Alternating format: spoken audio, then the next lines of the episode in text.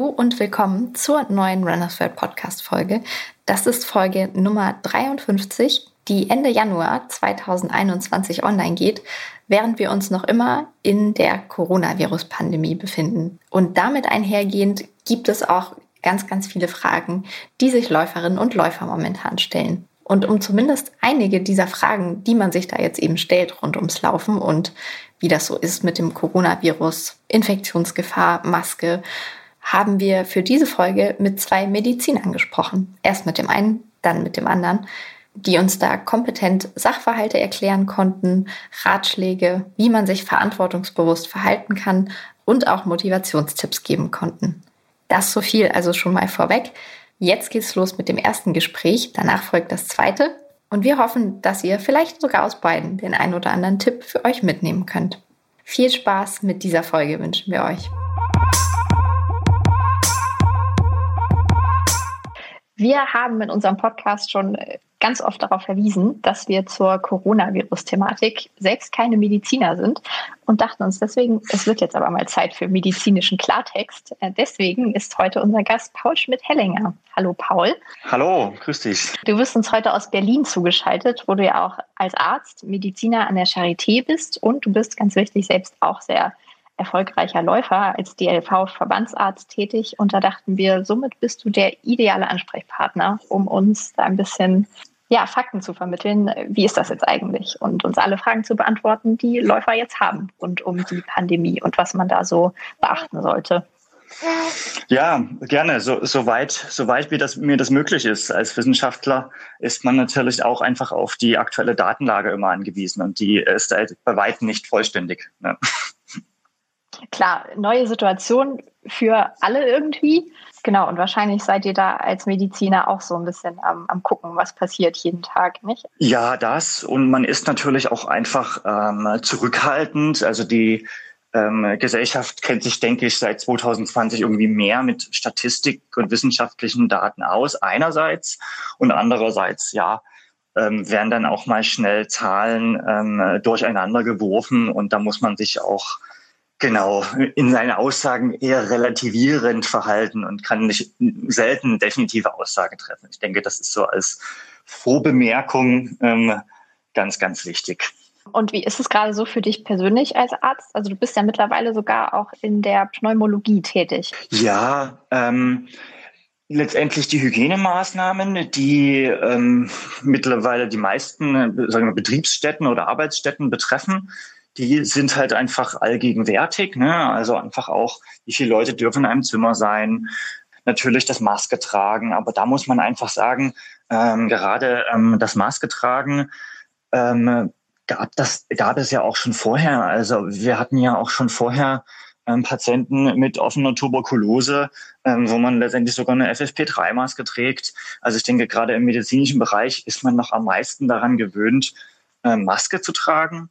Ähm, was sich teilweise eben auch sehr positiv entwickelt hat, ist natürlich die Digitalisierung. Also Morgenbesprechungen ähm, und auch Fortbildungen finden digital statt. Ähm, äh, ich hatte ähm, Ende des Jahres lange Elternzeit und war, trotzdem noch in der Lage, einfach von zu Hause aus Fortbildungen wahrzunehmen, was halt sonst einfach nicht die, möglich also nicht die Möglichkeit gegeben hätte. Und ansonsten der Krankenhausalltag ähm, ist für uns ja, wie bei jeder anderen Infektionskrankheit muss man sich entsprechend schützen. Und ähm, ich denke, gerade im Medizinbereich sind da sind wir da alle sehr professionell und ähm, anpassungsfähig. Also da ähm, sehe ich das äh, schon als sozusagen professionellsten Weg. Ähm, und ähm, genau, und ich selbst als Sportler, sage ich mal, ähm, sehe auch irgendwelche Dinge wie den ganzen Tag mit Maske rumlaufen, eher als Herausforderung und ähm, möchte da und kann auch gar nicht irgendwie da darüber jammern einerseits. Und andererseits ähm, haben wir ja schon sozusagen vor der Pandemie ähm, schon öfters darüber gesprochen, ob Training mit Maske nicht auch einen Trainingsvorteil ähm, letztendlich bringt. Und lustigerweise geht da auch die Forschung voran. Also das ist eigentlich ähm, interessant und herausfordernd, sagen wir es mal so. Also das heißt, du als Läufer gehst jetzt auch mit Maske laufen? Das kommt drauf an. Ne? Also ich bin grundlegend jemand, der bei ähm, kalten Temperaturen mit Tuch vor dem Mund läuft, also klassisch mit, mit einem Schlauchtuch, einfach weil die, ähm, die Luftanfeuchtung dann für mich besser äh, funktioniert, weil wenn ich irgendwie viel und lange kalte Luft oder kältere Luft einatme, dann ähm, ist eher so, dass ich danach auch mal ein bisschen mit einer schleimigen Nase oder so reagiere. Ähm, und mhm. ähm, ich mache das ja persönlich so, dass ich auch häufig, ähm, ich habe 16 Kilometer Arbeitsweg und um die 32 Kilometer Laufen am Tag schaffe ich dann auch nicht immer. Das heißt, ähm, ich laufe teilweise eine Strecke und die andere Strecke laufe ich und ähm, fahre aber dann auch ein Stück weit mit der S-Bahn und ähm, auf den S-Bahnhöfen und in der S-Bahn trägt man ja dann sowieso äh, äh, entsprechend eine Maske. Ich habe da eine FFP2-Maske auf. Also interessanterweise das, was jetzt immer mehr als Forderung kommt, habe ich meistens schon äh, zwei, drei Monate vorher selbstständig gemacht, mit aufgrund des, sage ich mal, gesunden oder gesunden Medizinerverstandes. Und meistens ist es dann so, dass ich die, sage ich mal, die letzten Meter nach Hause einfach natürlich auch mit der Maske auf nochmal ähm, gelaufen bin, weil ich viel zu faul war, dann zu wechseln zwischen Maske und Schlauchtuch. Ne? okay. Das, aber es ist jetzt nicht so, ähm, dass ich sozusagen äh, draußen aufgrund der Infektionsgefahr ähm, äh, wenn, sage ich mal, wenn wenig ähm, Verkehr ist, ähm, mit Maske laufe. Es ist aber tatsächlich schon so, ähm, wenn ich zur Arbeit lauf, laufe, bei uns auf dem ähm, Klinikcampus ist sowieso Maskenpflicht. Ähm, und wenn es in Berlin Mitte dann relativ eng auf den Fußwegen wird und ähm, bei mir ist ja Laufen dann eben nicht nur Spaß, sondern auch irgendwie an der frischen Luft zur Arbeit kommen. Und wenn dann wirklich viel Fußgängerverkehr ist ne, und ich hm. nicht permanent ähm, stehen bleiben möchte und abbremsen kann, ist es dann irgendwann auch nicht mehr möglich dann mache ich es meistens schon so, da ich ja sowieso die Maske äh, ab Campusgelände auf, ähm, äh, so aufsetzen muss, setze ich sie äh, meistens dann schon ein bisschen eher auf, wenn einfach mehr Publikumsverkehr ist. Weil ähm, das, was sozusagen die Luftströmungen angeht, ähm, da hat kann keiner nachweisen, wie weit irgendwie mein forcierter Atem durch das Laufen dann doch gepresst wird.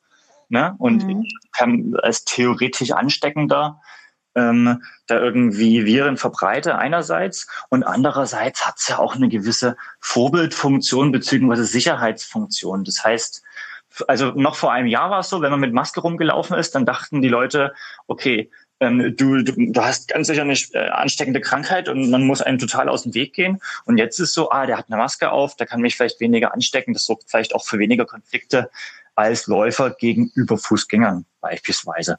Und ähm, ja, von den wissenschaftlichen Daten ist es ja so, die Leistungsfähigkeit ist unter der Maske nicht eingeschränkt, zumindestens in Laboruntersuchungen, wenn man so 20 bis 40 Minuten da ähm, auch bis zur Maximalbelastung unter der Maske trainiert. Aber es steigt ein Mühe mehr der Kohlenstoffdioxidgehalt ähm, in der Ausatmenluft an, weil man natürlich ein Stück weit sein Kohlendioxid auch rückatmet. Ähm, mhm. Und das kann theoretisch ähm, einen kleinen Leistungsvorteil schon bringen, aber gibt auch Berichte, dass das sozusagen ein bisschen tatsächlich Kopfschmerzen ne, ähm, bereiten kann, also sozusagen zu neurologischen Nebenwirkungen führen kann. Aber wie gesagt, schon eingangs, ich sehe das eher als Herausforderung und ähm, versuche mich da vorbildlich zu verhalten. Ja. Ja, da kommt dann auch der sportliche Ehrgeiz wieder ein bisschen durch. Ja, genau. Ne? Also sozusagen aus der Not eine Tugend machen, sozusagen. ähm, ja, immer eine gute Idee. Ähm, ich wollte auch gerne nochmal so ganz allgemein, äh, ja, nennen wir es Mythen ansprechen, die vielleicht aber auch doch gar keine sind, weil sie nämlich stimmen. Ähm, man hört ja immer, Ausdauersport und Laufen ist tatsächlich auch gut fürs Immunsystem, also schützt vielleicht auch vor einer potenziellen äh, Infektion mit einem Virus. Stimmt das denn? Kannst du das ähm, bestätigen? Letztendlich, wenn wir uns die Forschung anschauen zu Sport und ähm, im Englischen heißt das ORTI, ist ein Akronym, Akronym und steht für Upper Respiratory Tract Infection, also die klassische Erkältungsinfekt. Darüber gibt es die meiste Forschung. Ähm, und dann schaut man sich immer Vergleichsgruppen an, also die, ähm, sage ich mal, nicht sportliche Normalbevölkerung und die Bevölkerung, die ungefähr so den ähm, sage ich mal, Aktivitätsempfehlungen folgt. Und Aktivitätsempfehlungen der, der Weltgesundheitsorganisation sind 150 Minuten, also zweieinhalb Stunden, bis 300 Minuten, also äh, fünf Stunden äh, moderate sportliche Betätigung, also Joggen. ähm, pro Woche. Ne? Fünf Stunden Joggen, da kann man sich ja schon als Läuferin bezeichnen. Ja, ähm, und da, da ist es tatsächlich so, wenn man dann das Ganze über mehrere Saisons betrachtet, dann kann man die Anzahl der ORTIs, also der Erkältungsinfekte, tatsächlich reduzieren. Ne? Ähm, weil wie soll man es ja sonst zählen? Also man kann einfach nur letztendlich 100 Leute nehmen, die einfach drei, ähm, ähm, drei Jahre, drei Wintersaisons beobachten ne? und dann zählen, wie viele sozusagen Erkältungsinfekte haben die im Schnitt. Und dann hat die eine Gruppe, sage ich mal, in drei Wintern vielleicht insgesamt fünf Infekte und die andere Gruppe drei. Ne? Ähm, so ungefähr im Verhältnis. Ähm, also das ist tatsächlich so epidemiologisch, also in Beobachtungsstudien ähm, reduziert es die, reduziert so moderates Training tatsächlich die Wahrscheinlichkeit ähm, für einen Erkältungsinfekt. Wenn es in den Leistungssport hineingeht und wir sozusagen damit den Körper ein Stück weit auch mehr stressen, dann ähm, kann das schon sein, dass dann A, die Anzahl der Erkältungsinfekte wieder gleich ist über die Saisons hinweg.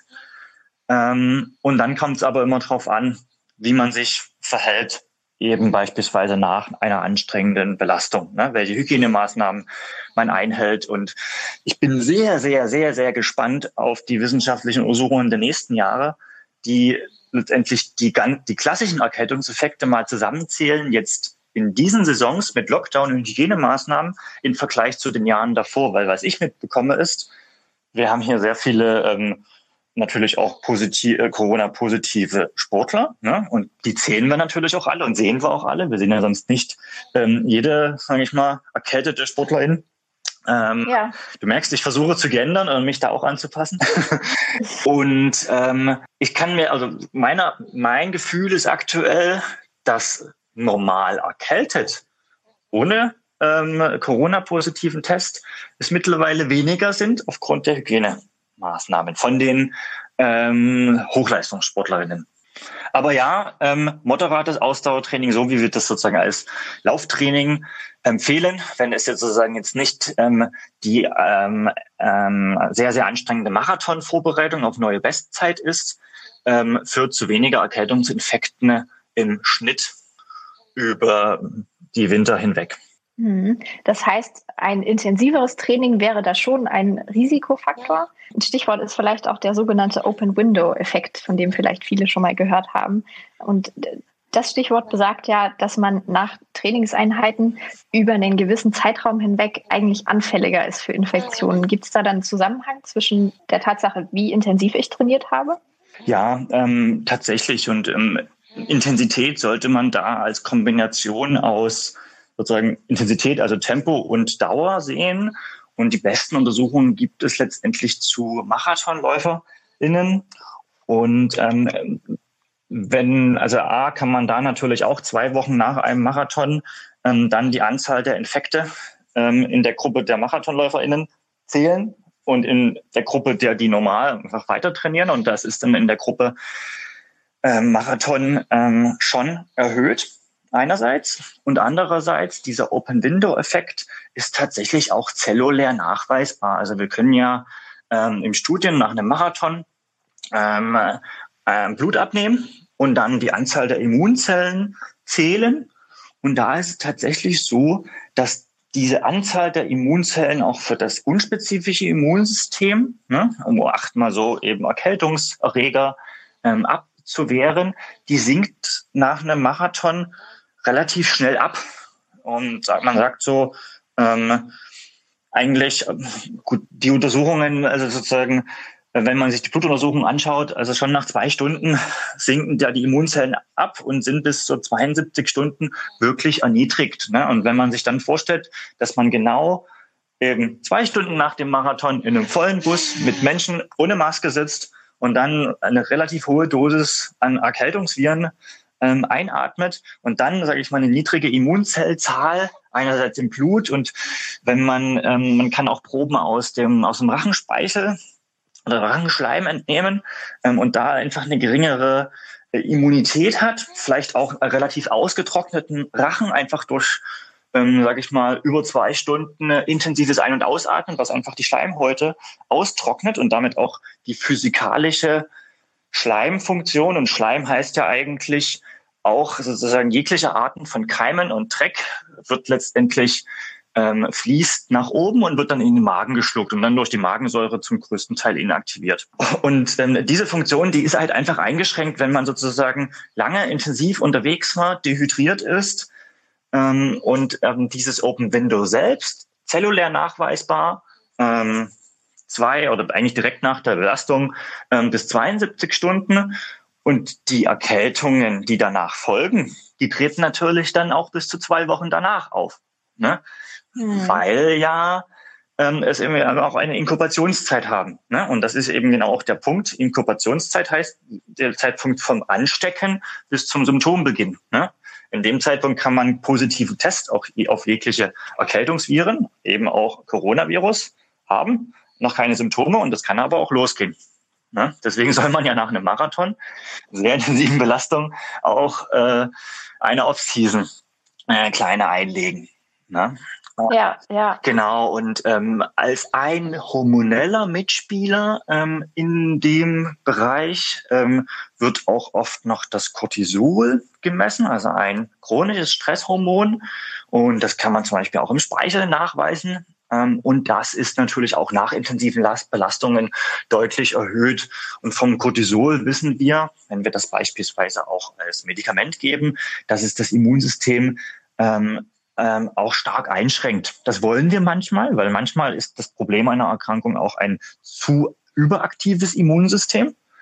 Ähm, aber wenn der Körper es eben selbst chronisch ähm, chronischer Stress ne, oder eben auch akuter mhm. Stress, Marathon, dann ähm, in so sehr großen Mengen äh, mehr als normal ausschüttet, das Immunsystem beeinträchtigt und wenn wir dann über viele Menschen hinweg die Anzahl der Infekte zählen, dann ist die darunter erhöht. So mhm. als, sage ich mal, hoffentlich, hoffentlich nicht zu umfangreiche Erklärung des Open Window Effektes. Nee, nee, das fand ich schon sehr interessant. Und äh, diese 72 Stunden finde ich auch also so, so ein, als einen so langen Zeitraum hätte ich mir das jetzt gar nicht vorgestellt, ehrlich gesagt. Ja, also In meiner Vorstellung war das so irgendwie ja zwei, drei Stunden und dann ist auch wieder gut. Ja, das sind ja, ja schon. Wenn man, wenn ich das jetzt so erzähle, dann der Vollständigkeit halber muss ich dann eben auch sagen, was man gegen machen kann. Ne? Und das wäre halt eben mhm. einfach der schnelle Recovery Drink nach der intensiven, nach dem intensiven Wettkampf oder der intensiven Einheit. Ähm, denn wer also seine Kohlenhydrate gut auffüllt, seinen Flüssigkeits- und damit auch beispielsweise Natriumhaushalt gut auffüllt und noch ein paar Eiweiße zu sich nimmt, also ganz normale Recovery-Kost zu sich nimmt und zwar schnell, dem seine äh, sozusagen Zellzahl fällt halt nicht so stark ab. Ne? Also deswegen sieht man auch mehr und mehr Athleten innen im professionellen Bereich, die eigentlich wirklich direkt nach dem Lauf gleich schon die Trinkflasche mit dem Shake ähm, oder den Snack ähm, äh, zur Hand haben ne? und eben nicht erst mhm. eine Dreiviertelstunde und dann vielleicht in der Zeit noch mit der S-Bahn oder irgendwie nach Hause fahren und völlig vertrocknet dann sozusagen die Keime einatmen. Ne? Mhm. Also ähm, genau, das wäre auch ein wichtiger ich mal, ernährungsmedizinischer Aspekt, ähm, da schnell wieder, ja. wieder aufzufüllen. Nicht nur für, sage ich mal, das bessere Training danach, sondern auch für die ähm, Infektwahrscheinlichkeit. Ja, das ist doch auf jeden Fall schon mal ein sehr guter Tipp. Genau, Infektwahrscheinlichkeit, vielleicht so als Stichwort zum Anknüpfen. Hm, wir hatten das ganz am Anfang schon mal ein bisschen thematisiert, beziehungsweise du hattest das mit ähm, der Ansteckungsgefahr beim Laufen. Also mitunter wird uns berichtet, oder ich habe es auch selbst schon erlebt, dass man als Läufer von entgegenkommenden Spaziergängern ja regelrecht angefeindet wird. Ähm, ja, aus Angst vor, vor Ansteckungsgefahr. Und die Frage ist natürlich nun, soweit man das schon sagen kann oder es Hinweise gibt, ist die gegeben? Wie ist das mit den 1,5 Metern? Reicht das tatsächlich aus oder wäre es tatsächlich sinnvoller, wenn wir jetzt einfach alle mit Maske laufen würden, nach aktuellem Wissensstand? Also nach aktuellem Wissensstand, und äh, der war eigentlich auch schon am Anfang des Jahres da, ist es tatsächlich so, dass die Aerosole durch das verstärkte Atmen beim Laufen, ne, das ist ja mehr als nur Ruheatmung einerseits, und auch durch, sage ich mal, die Bewegung des Aerosol aus der Aerosol ausstoßenden per Person und dann der gegebenenfalls Aerosol einatmenden per äh, Person ähm, das ist ja alles mobil und eine theoretische Ansteckungsgefahr besteht da auf jeden Fall. Also das heißt, wenn man sozusagen in Spur des Fußgängers läuft und dann irgendwie selbst drei Meter vorher ausweicht dann sozusagen kurz vorher noch mindestens 1,5 Meter nach vorne Aerosol versprüht ne? und der Fußgänger, mhm. die Fußgängerin da hineinläuft, natürlich kann man das da einatmen. Also das ist ähm, leider gerechtfertigt. Und dann ist halt immer die Frage, ähm, ja, wie, wie verhält man sich? Also ich habe das ja vorhin auch schon gesagt. Ähm, aktuell sagen irgendwie möchte man ja, sage ich mal, zu seiner Joggingstrecke kommen. Man muss sich dann halt immer überlegen, ähm, sage ich mal, wie oder wann gehe ich wo laufen, ähm, um halt diesen ähm, Konflikt aus dem Weg zu gehen, weil einfach Maske tragen bringt relativ wenig, weil wenn man die Maske, also permanent die Maske beim Laufen trägt, dann ist die irgendwann durchfeuchtet, ähm, eben mit dem eigenen Aerosol. Ne? und ähm, hat dann, sage ich mal, seine Schutzfunktion nicht mehr zu 100 Prozent. Und dann, ähm, ja, ist das eigentlich auch mehr ein psychologischer Effekt, dass man sozusagen dem Konflikt oder der Angst aus dem Weg geht, wenn man mit Maske läuft, einerseits. Aber dann muss man sich ja. halt eher, dann wird es halt eher eine soziologische Frage. Also wer ist denn, sind wir so, wer ist der Stärkere auf dem Fußweg? Ne? Ähm, einerseits ähm, und dann andererseits muss ich denn als, sage ich mal, aktiver Mensch der sowieso, sage ich mal, sehr gerne laufen geht und für dem es vielleicht mal kein Problem ist, mal eine Stunde eher noch zu gehen. Ähm, das waren ja auch immer so Überlegungen in, in der Anfangszeit in Spanien. Ähm, von wann bis wann darf man eigentlich laufen gehen? Sollte man vielleicht eher versuchen, etwas mehr antizyklisch zu trainieren? Ne? Und ich frage ich mal, den Menschen, die es sowieso schon schwer haben, rauszukommen, ich sag mal, der depressivere Teil der Gesellschaft, der inaktivere Teil, der, sage ich mal, nur wenn die Sonne scheint, dann doch mal rauskommt und ein bisschen Vitamin D bilden kann. Ähm, also die auch motivationell Schwächeren, ne? sollte man denen vielleicht dann einfach den Vorrang geben ne? und sagen, okay, ähm, mir reicht's aus, wenn ich wirklich 7.30 Uhr wird's aktuell hell, dann 7.30 Uhr laufen gehe und eben nicht 13, 14 Uhr, wenn alle dann draußen sind. Ne? Also mhm. eher das Problem antizipieren, ne? weil Maske ist dann auch eigentlich nur ein Pseudoschutz. Ne? Und ja, auch wir mhm. können äh, als LäuferInnen genau in den, wenn dann ist das der letzte Kilometer, unser Rachen ist schon ausgetrocknet und dann laufen wir direkt in die Gesprächswolke, Aerosolwolke, ähm, Aerosolwolke ähm, der FußgängerInnen. Ne? Und ich überlege mir nur, wie oft ich Rauch rieche von ähm, Menschen. Und zum Glück Rauch verteilt sich noch ein bisschen stärker als, als Aerosole. Ne? Aber dann weiß ich auch, ja, ich bin eigentlich, hab, wenn ich den Rauch rieche, habe ich ihn eingeatmet. Ist das Nikotin oder ist das Tabakmolekül oder Rauchmoleküle sind dann in meiner Nase gelandet. So kann man sich das dann analog mit den Aerosolen auch Ungefähr so, genau. Die äh, Distanzen sind ein bisschen unterschiedlich, aber da ist Aerosole sind bis zu 15 Meter nach ähm, dem Läufer in, oder der Läuferin noch nachweisbar und noch nicht zu Boden gesunken und noch in einer Atemhöhe im Falle.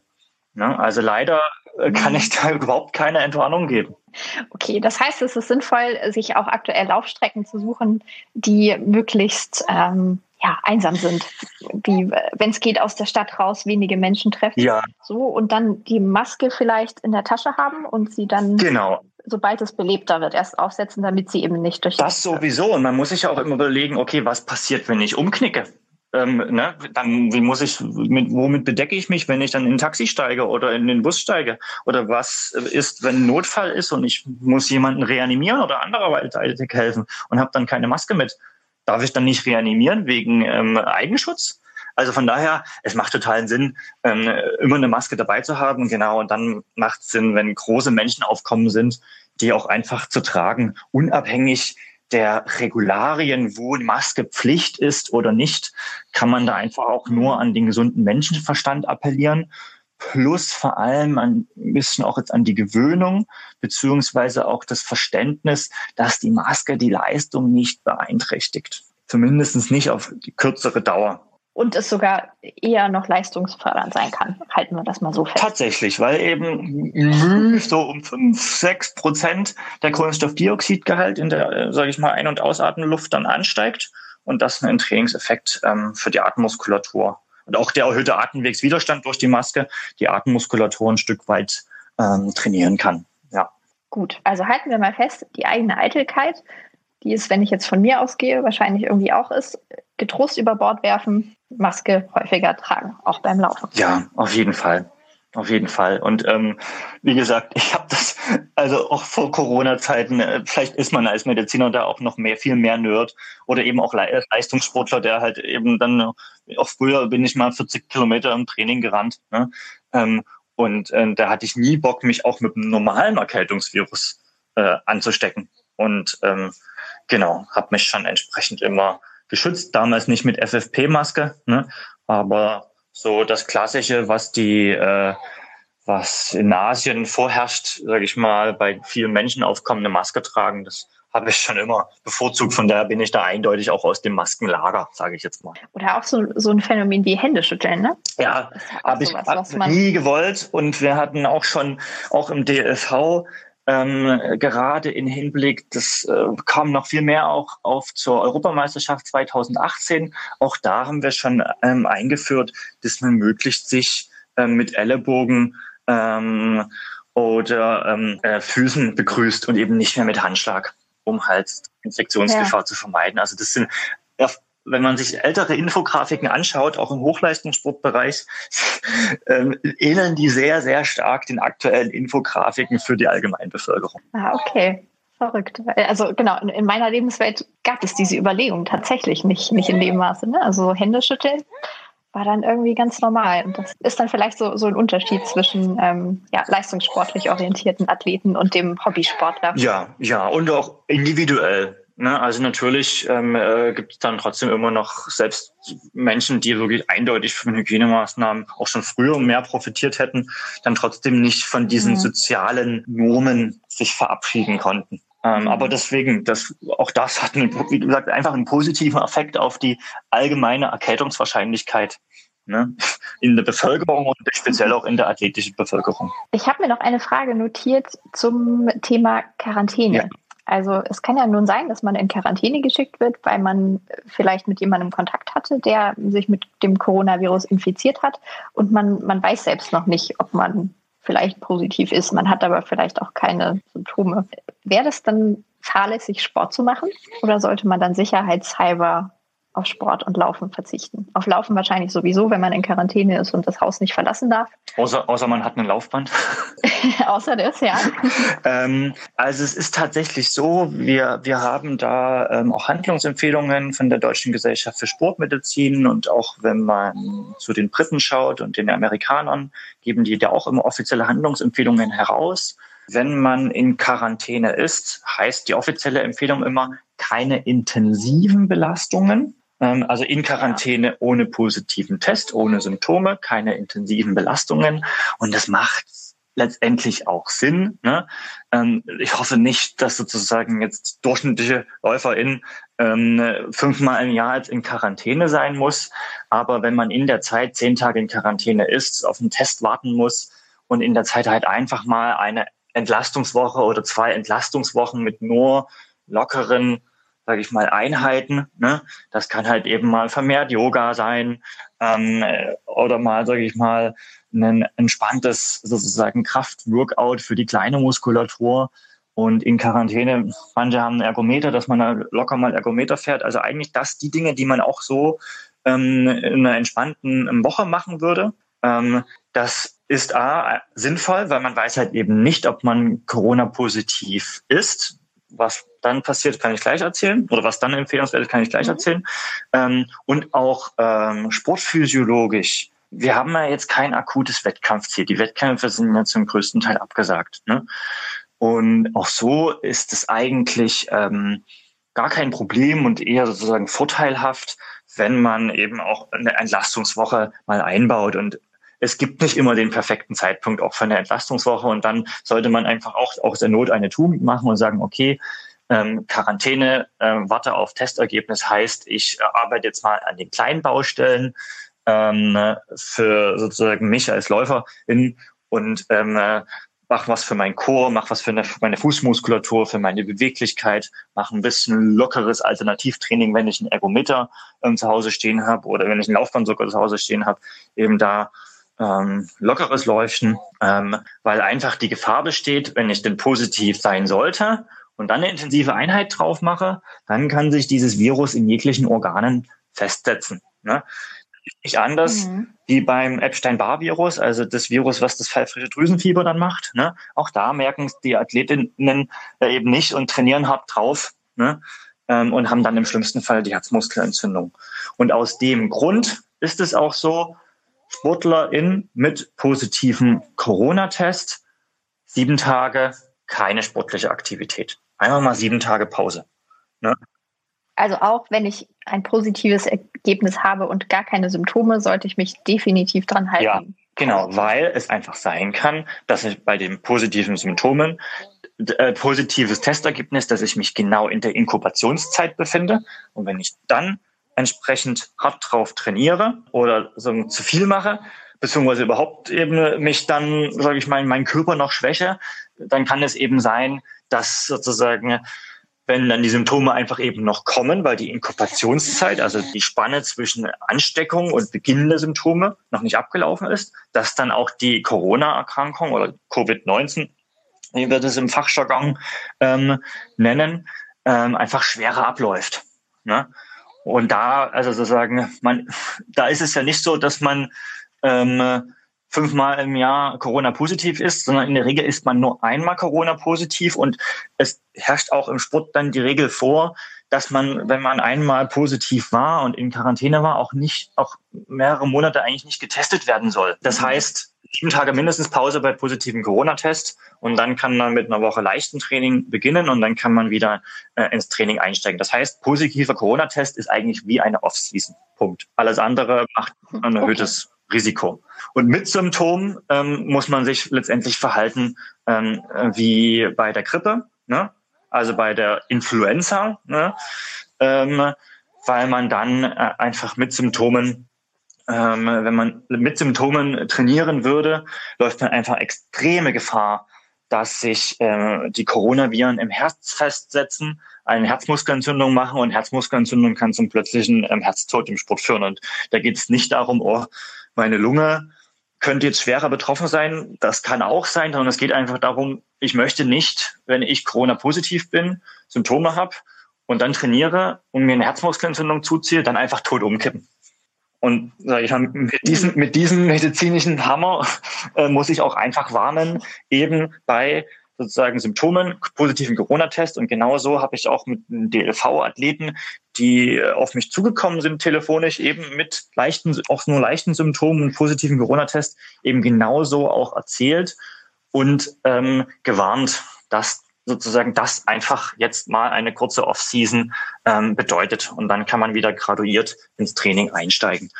Und positiver Corona-Test mit Symptomen und dem Ziel, intensiv Sport zu treiben.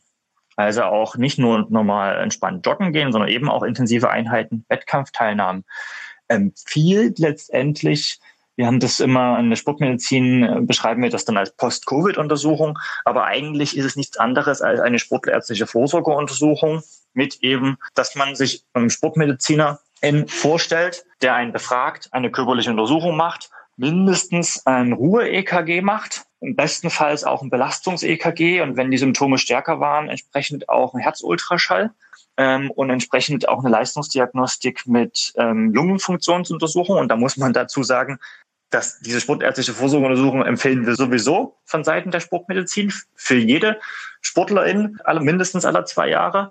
Und dann ist eben auch das der Zeitpunkt, wenn man sozusagen Corona-positiv ist, mit Symptomen, um dann für den Sportwiedereinstieg, dass man dann einen Termin in der Sportmedizin macht. Das ist die Handlungsempfehlung. Gibt es da eine Handreichung, ähm, wie lange man warten sollte nach der überstandenen Infektion? Ähm, es ist tatsächlich so, da ähm, sind aktuell die Briten von den Infografiken wieder ein bisschen Vorreiter. Bei den, ähm, bei den Athleten ist es so, mit Symptomen ohne Lungenentzündung, also das ist dann eher kurz vor, vor Krankenhaus, sage ich jetzt mal, mit Symptomen ohne Lungenentzündung, ist wie bei der Grippe zwei bis vier Wochen keine sportliche Aktivität. Weil man letztendlich, wenn man dann so früh wieder auch wieder einsteigt und selbst auch zu früh die Leistungsuntersuchung, also Leistungsdiagnostik macht, dass man dann äh, ein starkes Fatigue, also ein Müdigkeitssyndrom letztendlich auch rutschen kann. Das gibt's ja bei der Grippe, bei der Influenza mhm. genauso. Wenn man da wieder zu früh einsteigt, dass man auch dann in so ein Fatigue rutscht und eben so sechs Wochen richtig, sage ich mal, müde ist, wenn man wieder zu früh einsteigt. Also zwei bis vier Wochen kein Sport, dann so in der Zeit schon Termin machen bei der Sportmedizin und dann sozusagen nach vier Wochen, wenn man zwei Wochen symptomlos war und vielleicht schon mal so ein bisschen gedehnt hat, ne? Dehnen, Yoga ist ja nicht mhm. unbedingt eine Belastung für das Kreislaufsystem, aber trotzdem positiv für den Kopf, positiv mhm. für die Flexibilität und damit auch positiv für die Laufleistung, die spätere. Und dann ähm, kann man nach, äh, sage ich mal, unauffälliger sportmedizinischer Untersuchung wieder ins Training einsteigen, was aber wie nach jeder Off-Season und längeren Trainingspause erstmal mit zwei Wochen ähm, nur lockeren Dauerläufen beginnt. Ne? Und dann steigt man so langsam wieder ein. Selbst auch orthopädisch, wenn man zwei bis vier Wochen raus war, kann man nicht auch gleich wieder mit Tempoläufen beginnen. Ne? Dann bricht es einem im Falle auch der Fuß oder ist muckert gleich die Sehne, ne? weil man ja Pause gemacht hat. Aber zur Entwarnung, und das ist eigentlich das Positive.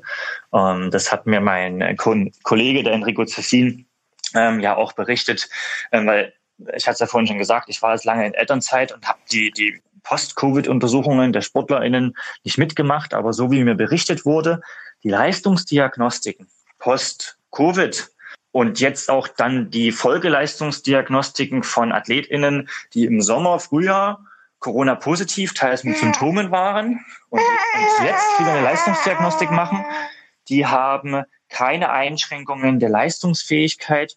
Bisher haben die von denen, die, sage ich mal, diesen ganzen Anweisungen gefolgt sind, auch keine Einschränkungen in der Lungenfunktion gefunden. Und letztendlich wo man sagt, nach einem halben Jahr ist alles wieder gut. Aber es ist halt so, wenn man Corona-positiv ist mit Symptomen, ja, dann muss man auch einfach aus sportlicher Sicht sagen, sollte man nicht im nächsten halben Jahr die neue Bestleistung erwarten.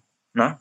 Aus dem Grund mhm. muss man dann wieder zum Anfang zurückspringen. Sollte man halt lieber die Hygienemaßnahme einhalten, ähm, die glücklich trainieren, damit man mit ja. erst gar nicht dazu kommt. Und wenn es dann eben dann doch dazu kommt, ähm, dann sollte man einfach wie bei jedem anderen ähm, Verletzung, Erkrankung, ähm, sage ich mal, wieder einen langfristigen Aufbau machen. Also es ist schon auch so, wer eine richtige Influenza als Sportlerin hat, deswegen soll man ja, sollte man sich auch als Sportlerin gegen Influenza impfen. Ne? Und ideal ist die Grippeimpfung also machen.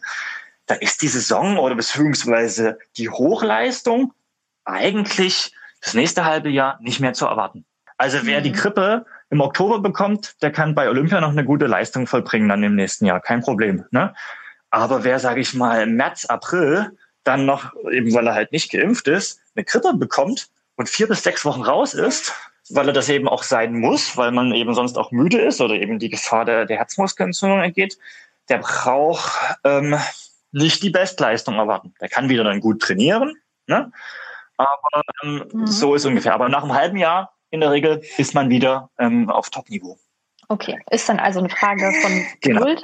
Äh, und es sieht bisher so aus, dass es keine nachhaltigen Einschränkungen der Leistungsfähigkeit Nein, gibt. Wenn man nicht, wenn man keine Komplikation hat. Natürlich, äh, wenn sozusagen also während der normalen Corona-Erkrankung die Symptomatik einfach schlimmer ist, dann ähm, kann, führt das natürlich schon zu Einschränkungen.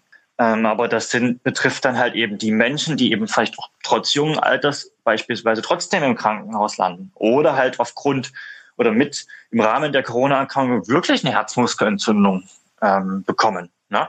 Die können natürlich schon Einschränkungen haben. Aber ähm, die, die sozusagen den Großteil, bei dem das normal abläuft und die auch die Karenzzeit einhalten, der Sportpause, da ist keine Leistungseinschränkung zu erwarten. Und um jetzt noch mal ein bisschen zu warnen, ähm, wenn wir von jedem Patienten mit Erkältung eine Biopsie vom Herzmuskel nehmen würden, immer wieder, dann können wir im Allgemeinen sagen, mhm. dass wir auch als im Sportbereich oder auch in der Normalbevölkerung, wir haben letztendlich 50 bis 70 Herzmuskelentzündungen im Leben. Wir, merk wir merken die nur nicht, weil die ganz, ganz gering sind. Ne? Und weil wir zum Glück während der Erkältung eben auch nicht hart und intensiv trainieren, dass die richtig ausbrechen kann. Oder wir nehmen auch keine Immunsuppressiva, dass die eben ausbrechen kann. Ne? Aus dem Grund sollen wir ja bei ähm, schon immer, gibt es ja auch allgemeine Empfehlungen bei systemischen Symptomen bei einer Erkältung, ne? wenn, wenn wir Gliederschmerzen haben, Fieber haben, entsprechend halt auch nicht hart trainieren ne? weil sich dann diese Herzbeteiligung richtig halt äußert in einer schwereren Herzmuskelentzündung. Und es ist ja letztendlich auch so, interessanterweise, im Rahmen der Corona-Pandemie wurde auch bei Sportlern dann mal gehäuft ähm, Cardio-MRT gemacht. Und auch da hat man überhäufig Herzmuskelbeteiligungen gesehen bei, bei letztendlich teilweise asymptomatischen SportlerInnen die ist halt da und das ist auch der Grund, dass man halt auch wirklich die Pause einhält und wenn man eben symptomatisch ist ne, oder halt eben noch in der Inkubationszeit Pause macht oder in der Symptomzeit Pause macht und langsam Aufbau und eben halt sagt, für mein Herz ähm, plane ich einfach in den nächsten sechs Monaten dann auch keine neue Bestzeit, auch schon von der Planung heraus. Mhm. Ne? Und ähm, ja, diese Vorträge beziehungsweise Argumentationen, genau die ähm, haben wir ja auch immer bei ähm, Athletinnen mit EBV beispielsweise. Und machen wir die um, auch mit Grippesymptomatik, dass dann halt wirklich diese Sportpause auch entsprechend eingehalten wird und nicht man erhöhte Erwartungen hat, ähm, dass der Einstieg dann besonders schnell und dass man nach der Pause gleich noch intensiver wieder trainiert, ne? weil das führt halt nicht zum Ziel, sondern in der Regel zum Gegenteil. Ja, also bloß nicht, bloß nicht denken, oh, jetzt muss ich das Training nachholen, das ich in den zwei, drei, vier Wochen verpasst habe, sondern wirklich, wirklich langsam. Ja, tatsächlich. Um, um jetzt aber trotzdem nochmal zurückzukommen, es soll aber halt nicht so sein, wenn wir jetzt an die, sag ich mal, andere Seite der Gesellschaft denken und ähm, ich weiß nicht, wie viele Sportmuffel den Podcast hören werden, aber vielleicht würden die, die den Podcast hören, erzählen dann vielleicht oder sprechen vielleicht mit Sportmuffeln. Und wir haben auf der anderen Seite aber auch eine echt höhere Gefahr von hoher Inaktivität durch Quarantäne und durch Homeoffice. Also die leichte. Aktivität, ne? zweieinhalb bis fünf Stunden lockeres bis moderates Training pro Woche. Ne?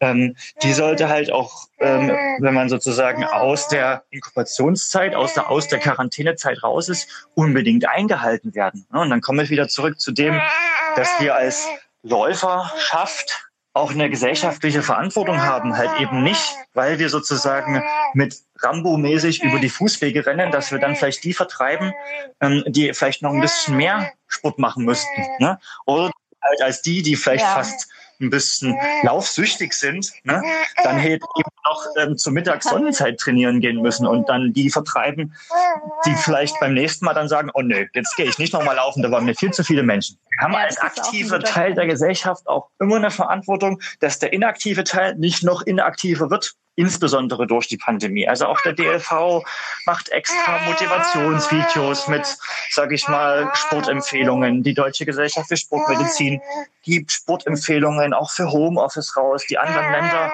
und sportmedizinischen oder sportwissenschaftlichen Vereinigungen machen das auch, weil ne, wir haben jetzt ganz viel über die, die Aktiven, die eigentlich mehr, wie mehr und schneller trainieren wollen, gesprochen.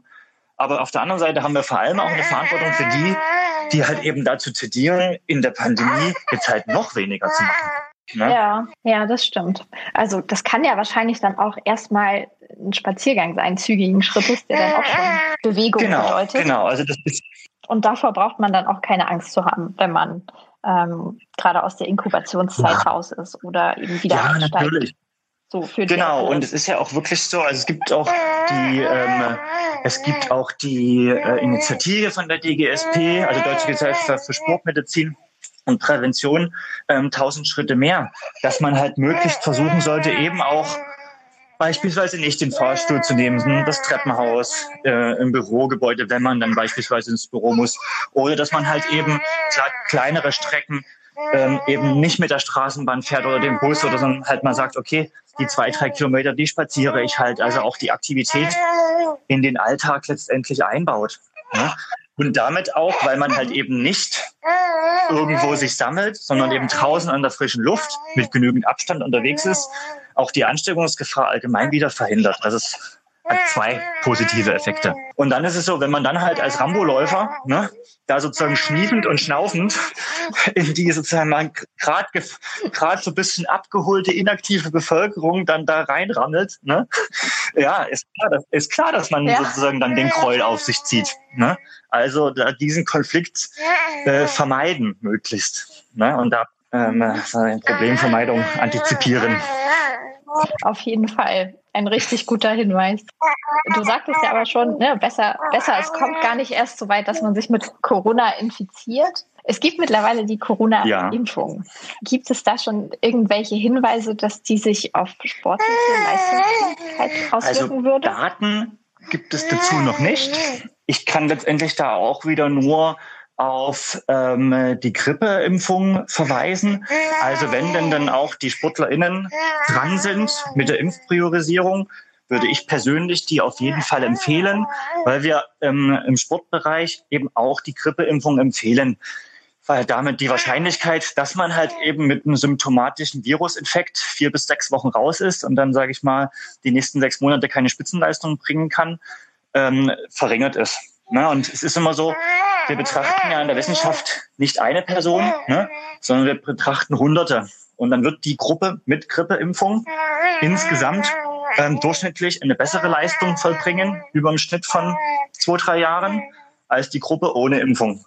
Hm. Von den akuten ähm, Effekten kann ich nur erzählen, was von mir als einer Person, also N gleich eins, also wissenschaftlich nicht auswertbar. Ich habe als äh, Mitarbeiter im Gesundheitssystem und auch eben nach schon Arbeit auf Corona-Stationen eben schon eine Impfung bekommen, also die Erstimpfung. Ähm, und es ist wie bei jeder Impfung. Wir wollen ja eine Immunreaktion provozieren. Einerseits, das heißt, auch ich habe mich, wie halt, ich glaube, die Daten sind so 40 bis 60 Prozent auch ein bisschen schlapp gefühlt an dem Tag der Impfung. Und auch ich habe, und das war für mich auch Beweis, dass die Impfung funktioniert, auch Armschmerzen gehabt. Was halt im Vergleich zur Placebo-Gruppe, der, sag ich mal, Impfstudie vom aktuellen Impfstoff, ähm, hier bei 83 Prozent der sozusagen Währunggruppe vorlag. Weil die ja letztendlich RNA-Stückchen ähm, geimpft bekommen, also sozusagen der ähm, Teil, also nicht Teil des Chromosoms, sondern das, was vom Chromosom abgeschrieben wird eben und dann sozusagen und dann also Erbinformation des sozusagen Virus wird ja sozusagen in den Muskel gespritzt. Diese mRNA-Stückchen landen in den Muskelzellen und die Ribosomen, also die Zellorganellen, die ja sozusagen aus Erbmaterial, also aus mRNA dann Proteine machen, bauen ja dann das Virusprotein ne, oder ein Teil, ne, also sozusagen ein Puzzleteil des Viruses ähm, und präsentieren das ja dann sozusagen an der Oberfläche. Das heißt, wenn sozusagen diese mRNA, die auch relativ schnell abgebaut wird, deswegen ist die Schwellung und die Armschmerzen auch nicht so viele Tage vorhanden, dann muss ja der, müssen die Muskelzellen ja wirklich neue Eiweiße produzieren und dann sollen ja da auch wirklich Immunzellen hinwandern und diese Eiweiße erkennen. Das heißt, man, also auch ich hatte da einfach eine Schwellung und Schmerzen, wie bei jeder Grippeimpfung. Ne? Okay, weil man einfach merkt, der Körper arbeitet. Genau, und auch da habe ich entsprechend äh, entspannt zwei, drei Tage locker trainiert und eben auch kein Krafttraining für den Delta-Muskel gemacht, ne? damit dort keine Einblutung oder so stattfindet, beziehungsweise es tat auch einfach weh. Aber das, diese, diese Symptome ne, und auch diese gewollten Symptome, ne, weil nur so funktioniert ja diese Abwehrreaktion, die nehme ich natürlich total gern hin, wenn ich dafür viel, viel weniger Angst haben muss, ähm, die Infektion zu haben ähm, und andererseits halt eben auch dann viel unwahrscheinlicher auch wirklich bekomme. Vor allem, wie gesagt, wenn ich ähm, als Arzt viel ähm, mit Menschen zu tun habe. Mhm.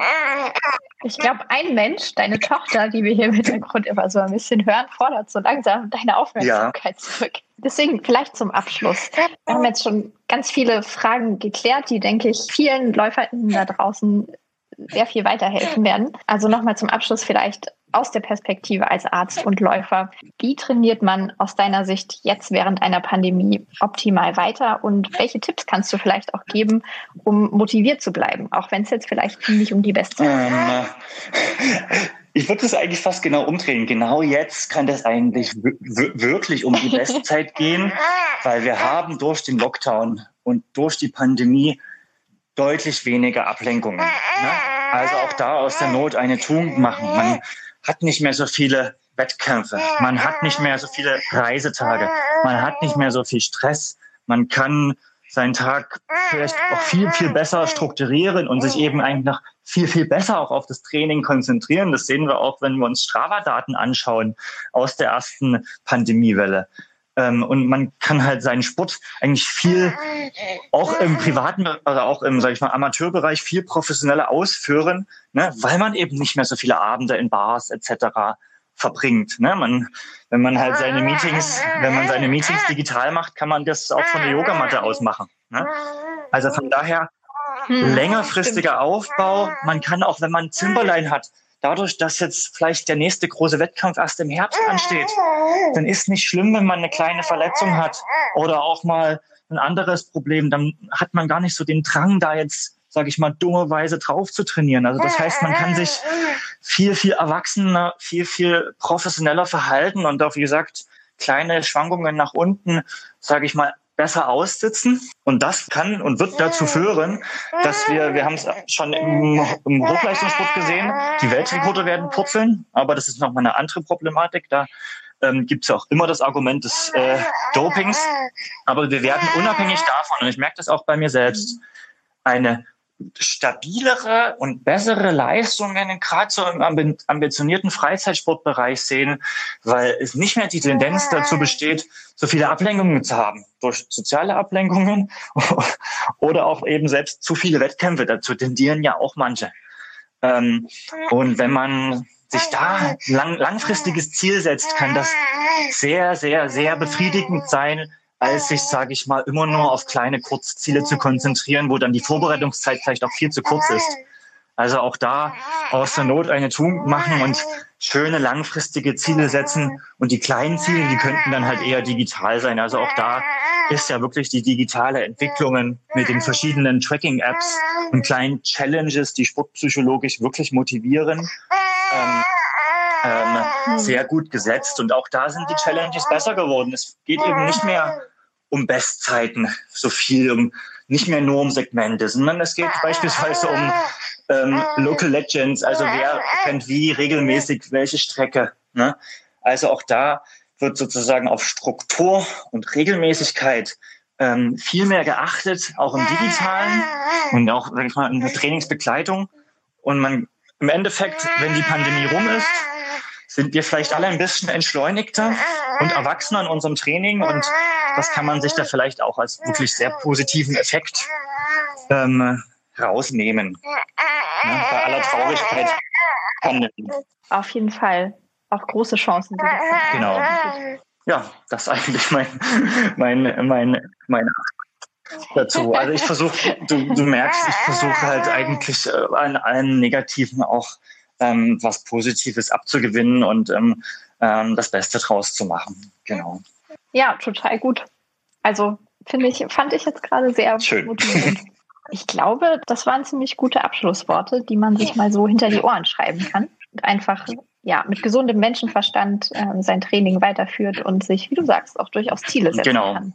Das sind doch ja. gute Perspektiven. Also bei mir war es zum Beispiel, ich habe jetzt so lange in der Elternzeit trainiert. Ich bin gestern auf dem Laufband einen Marathon gerannt. Ich glaube, das hätte ich mir so vorher auch nicht vorgestellt.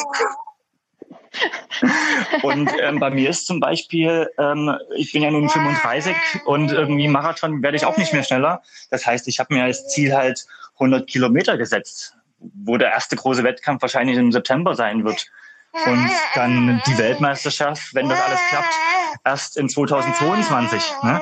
Aber nur, weil ich jetzt eben nicht den nächsten kleinen Marathon habe und die nächsten Crossläufe, bei denen ich mir wieder die Haxen kaputt mache, schaffe ich vielleicht wirklich diesen langfristigen Aufbau. Ne?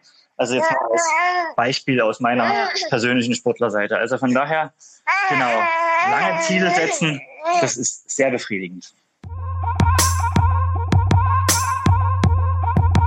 Wir haben gedacht, im Podcast, da haben wir ja Zeit. Und ein Name, der fiel eben auch schon, Enno Cefin, ist auch gelernter Internist, arbeitet in Berlin am Olympiastützpunkt und hat, wie Paul Schmidt-Hellinger eben schon erwähnt hat, auch die Post-Covid-Untersuchungen vieler Sportler übernommen, also die nach der Corona-Infektion erfolgten Untersuchungen. Deswegen haben wir gedacht, rufen wir doch einfach da nochmal an und fragen nach. Hallo. Hallo Ela, grüße dich. Ja, schön, dass du dir die Zeit für uns nimmst. Ja, gerne. Vielleicht auch an dich erst einmal die Frage, wie erlebst du die Pandemie aktuell selbst? Du bist ja auch Läufer ähm, und Arzt. Wie, wie ergeht es dir aktuell?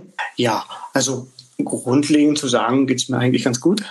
Ähm, der Vorteil als, als Läufer ist ja, dass das Laufen Individualsportart ist. Ja, das heißt, wir sind relativ unabhängig von äh, Teams, wir sind relativ unabhängig von irgendwelchen Einrichtungen, von Sporthallen etc., maximal vielleicht äh, eine Laufbahn, die wir nutzen, so dass wir unser Training durchaus so weiterführen können, wie wir es vorher auch getan haben.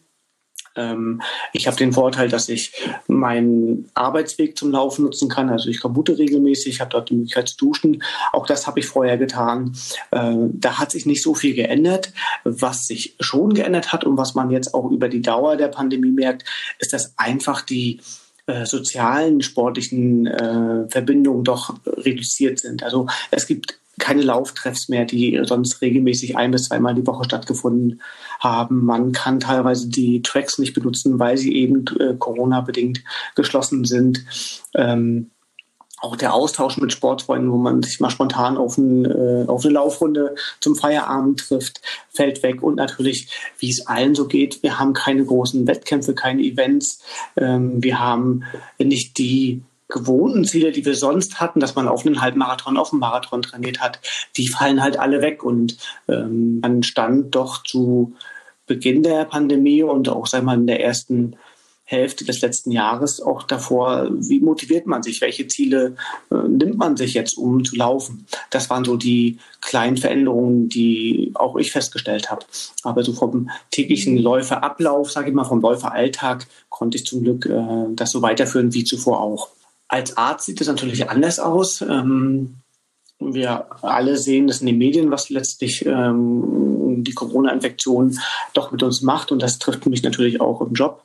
Ähm, wir sehen sehr viele Sportler, die äh, sehr verunsichert sind, die sich große Sorgen machen, äh, wie es mit, mit ihrer eigenen sportlichen Leistung weitergeht, äh, die große Motivationsprobleme haben die Sorgen haben, äh, wenn sie einen Infekt haben, wie sie sich weiter verhalten können, ob sie trainieren dürfen, ob sie runterfahren müssen und so weiter, sodass ähm, wir da doch noch mit neuen, äh, nicht neuen Fragestellungen ähm, konfrontiert werden, sondern mit einer neuen Art von Aufklärung letztlich, weil Infektionen sind für uns nicht neu, ähm, auch die AHA-Regeln sind nicht neu für uns und letztlich auch aus ärztlicher Sicht sind die ganzen AHA-Regeln, die wir jetzt durchführen, mit Abstand, mit den ganzen Hygienemaßnahmen, auch mit Maske tragen in gewissen Situationen, wie zum Beispiel Flugreisen, Zugreisen etc. Das sind so Sachen, die wir als Ärzte eigentlich schon seit, seit Jahrzehnten, sag ich mal, propagieren. Und jetzt werden sie umgesetzt, so dass wir das jetzt quasi nochmal neu kommunizieren mussten, aber ähm, letztlich für uns das nicht neu ist. Bin ja jetzt im Trainingslager gewesen mit der Nationalmannschaft der deutschen GR, die sich jetzt auf die Olympischen Spiele vorbereiten. Für die ist es natürlich auch nochmal ein bisschen auch noch eine andere Herausforderung als für den Breitensport, weil sie ja jetzt keine Wettkämpfe haben. Ihnen fehlen die Trainingslager, die Qualifikationswettkämpfe für die Olympischen Spiele.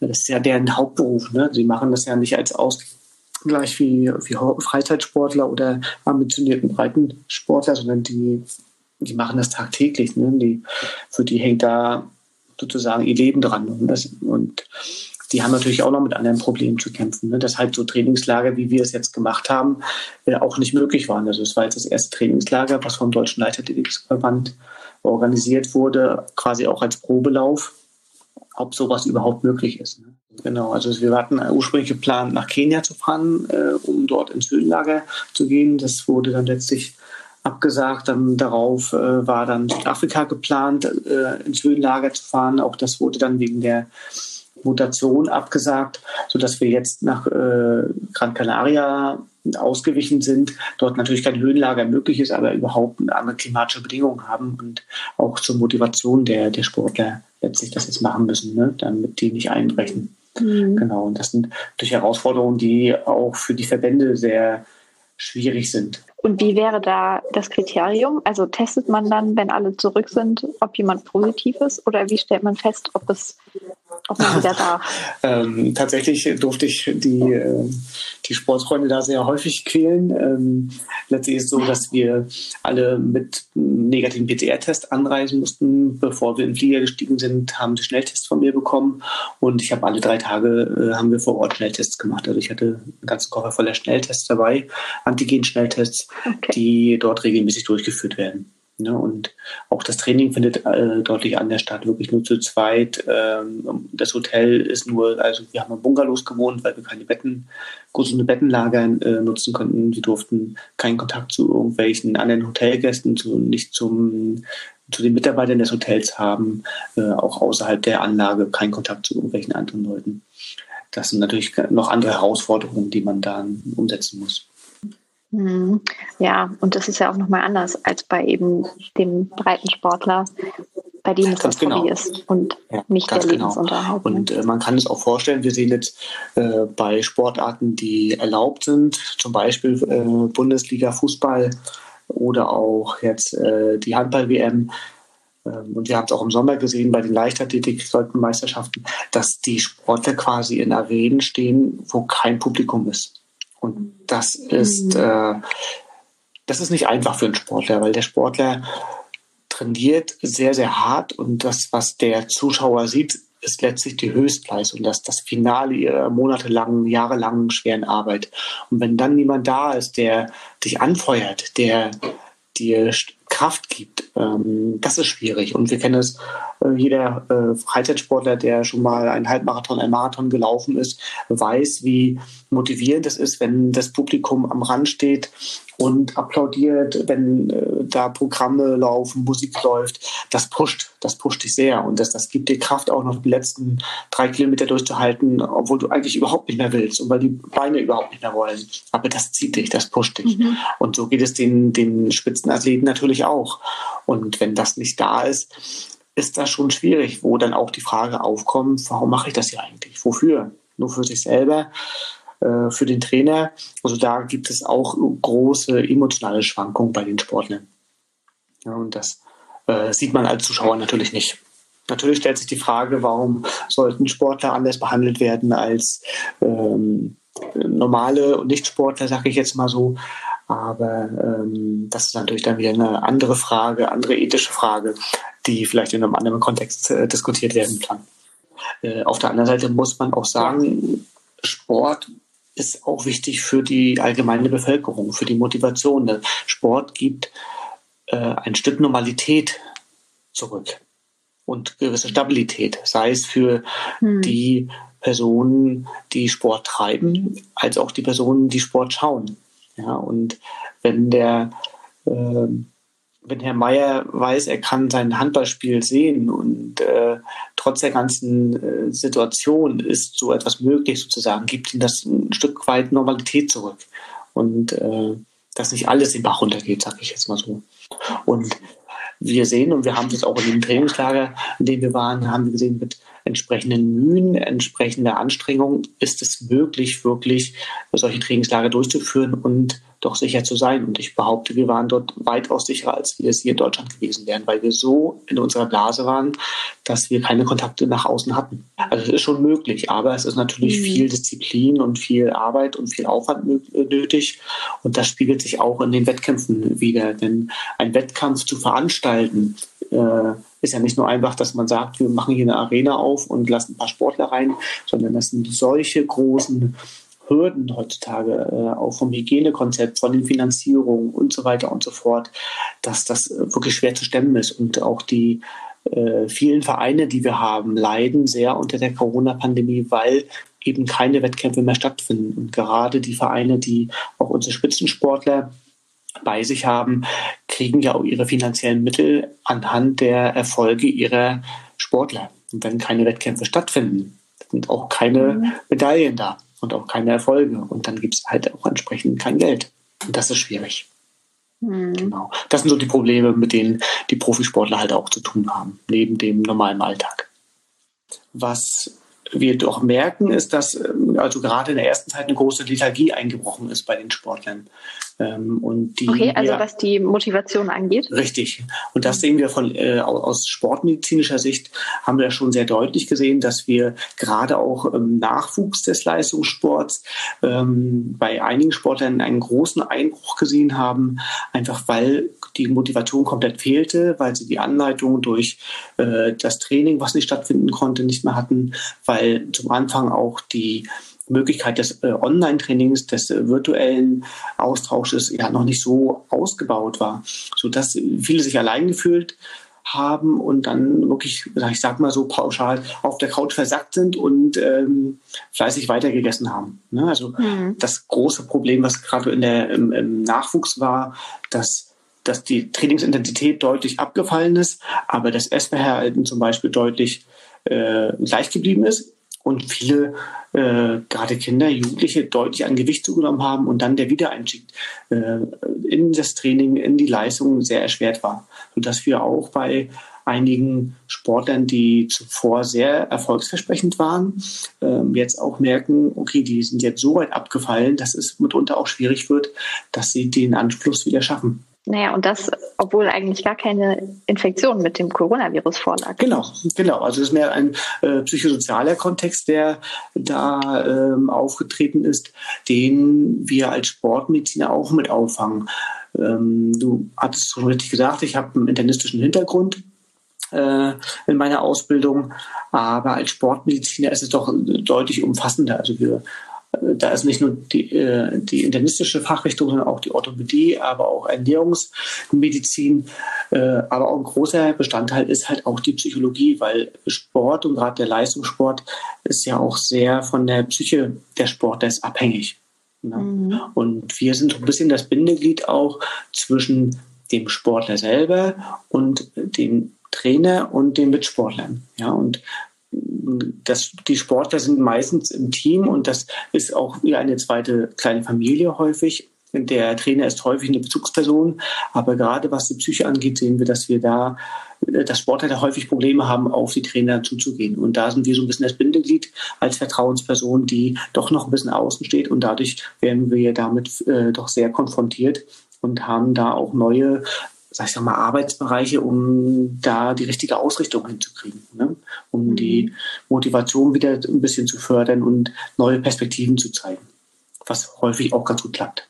Kann man da vielleicht allgemein so ein paar Ratschläge und Hinweise geben? Was kann man machen, wenn man merkt, oh, irgendwie kann ich mich nicht mehr so gut motivieren? Was, was sagst du den Sportlern? Genau, also was ich sage, wenn etwas zu schwierig wird, wieder anzufangen, dann muss man was verändern. Also das heißt, wichtig ist, Abwechslung in den Alltag zu bringen. Gerade wenn jetzt wieder Schulen äh, geschlossen sind, die Sporteinrichtungen geschlossen sind, kein Training stattfindet und man das zu Hause macht, ähm, dann Abwechslung reinbringen. Ähm, vom Ausdauersport zum Kraftsport äh, zu Mobilisierungsübungen, äh, um die Flexibilität zu steigern.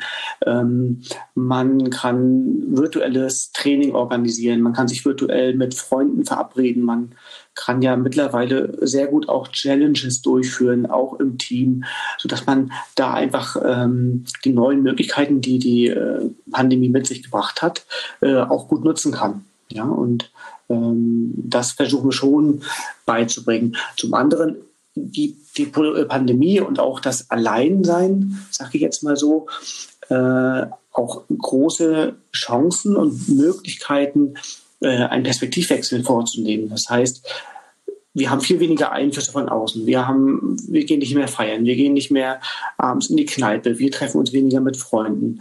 Ähm, dadurch sind wir mehr auf uns fokussiert und das können wir nutzen, dass wir einfach auch mehr in uns hineinhören und auch unseren Körper besser kennenlernen, dass wir äh, uns die Zeit jetzt nehmen, Dinge anzugehen, die wir sonst vernachlässigt haben. Ein großes Thema bei Sportlern ist zum Beispiel das Dehnen. Also die meisten Sportler dehnen nicht wirklich gerne, sag ich mal so. Mhm. Ja?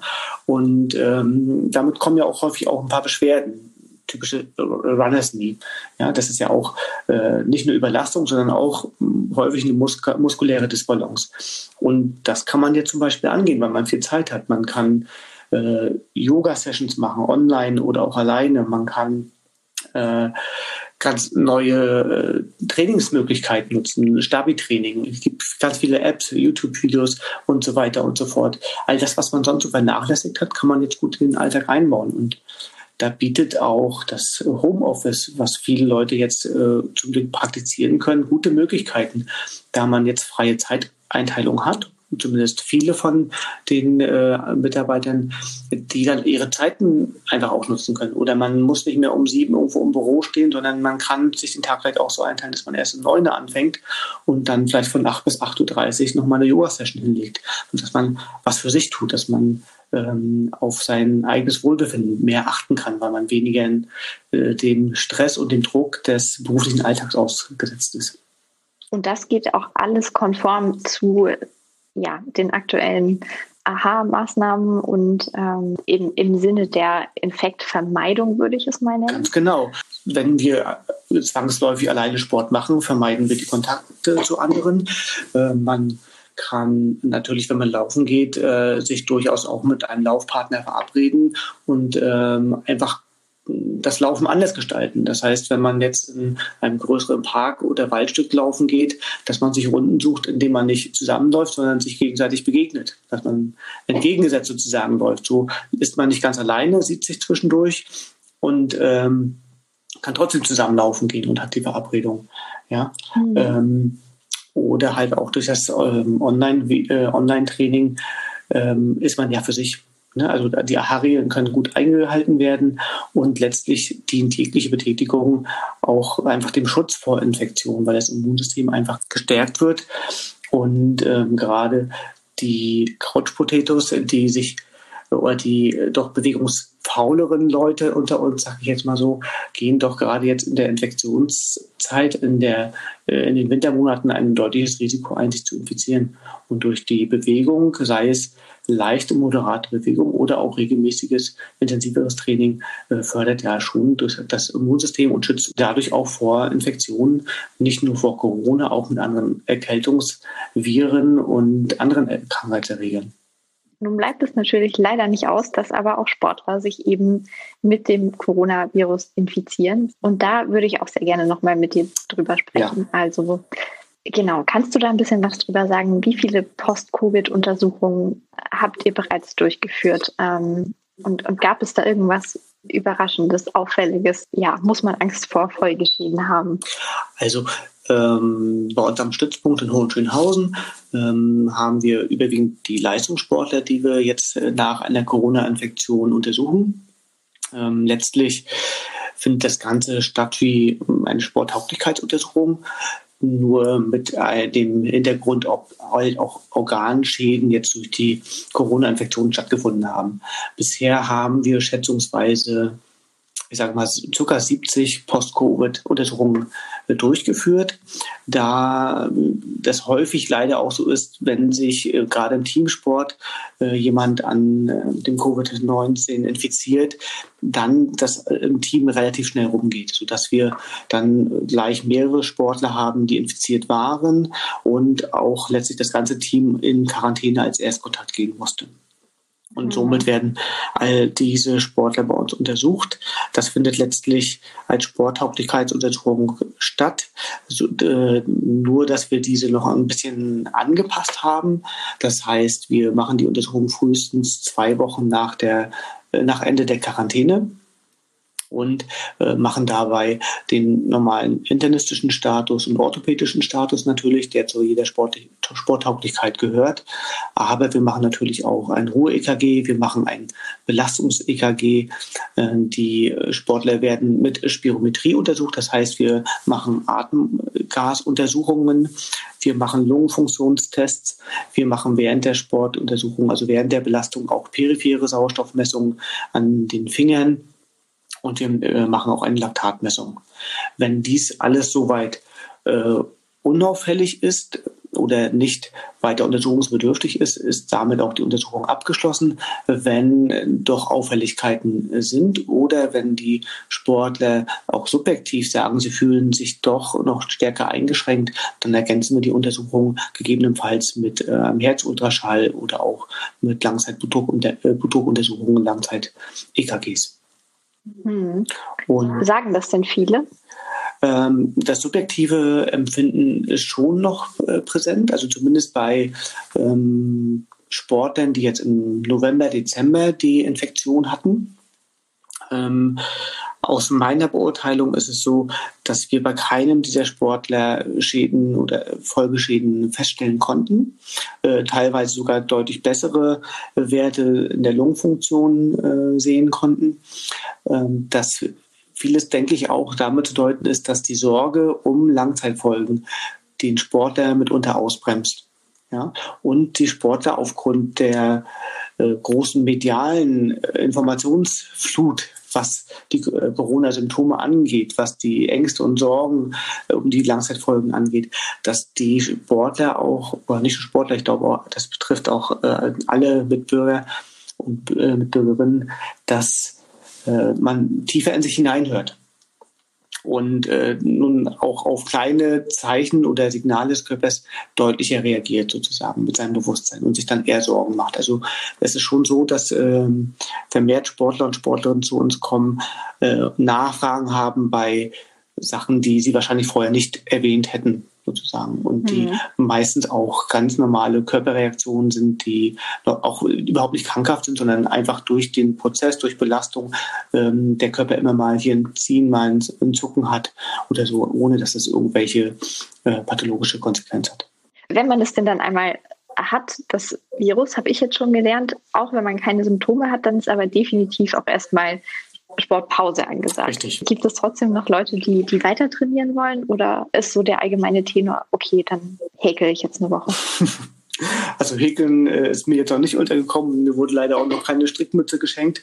Aber ähm, es ist schon durchaus so, dass äh, Sportler berichten, dass sie sich eine Ausgleichsbeschäftigung suchen, weil gerade Leistungssportler, die fünf bis sechs Tage die Woche trainieren und teilweise über 20 Stunden, dann die brauchen das. Ja, die brauchen äh, diese Bewegung, die brauchen diesen körperlichen Ausgleich, äh, um auch nicht in ein Bewegung, Bewegungsmangelsyndrom zu kommen. Also das äh, schon, also ich höre Sachen von, äh, ich fange an zu basteln und baue mir einen Schrank neu oder ähm, ich äh, mache jetzt ganz viel Yoga, ich mache so ganz leichte Belastungen, das, äh, die haben wirklich stundenlang irgendwie auf der Yogamatte liegen und äh, irgendwas mit ihrem Körper anfangen sozusagen, um sich zu bewegen. Ja, das hat natürlich den mhm. großen Vorteil, was ich vorhin auch schon meinte, dass man sich äh, der Defizite annimmt, die man äh, sonst vielleicht ein bisschen vernachlässigt hat. So also mit äh, Yoga, mit Dehnung, mit Stabi-Training. Ähm, aber auch ähm, sich über die Ernährung Gedanken machen.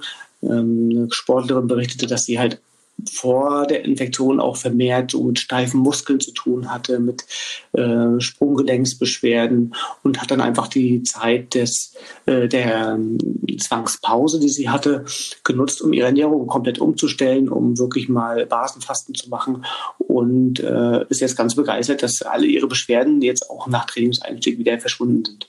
Ja, sowas gibt es natürlich auch. Und es gibt aber auch die Sportler, die einfach dankbar sind für die Ruhepause, die sagen, endlich mal ausschlafen, nicht jeden Tag zum Training, die es auch einfach mal genossen haben als einen kleinen, äh, kleinen Zwangsurlaub. Hm, genau. Das ist dann wieder der besagte Perspektivwechsel, genau. aus dem man ja auch ganz viel ziehen ganz genau. kann.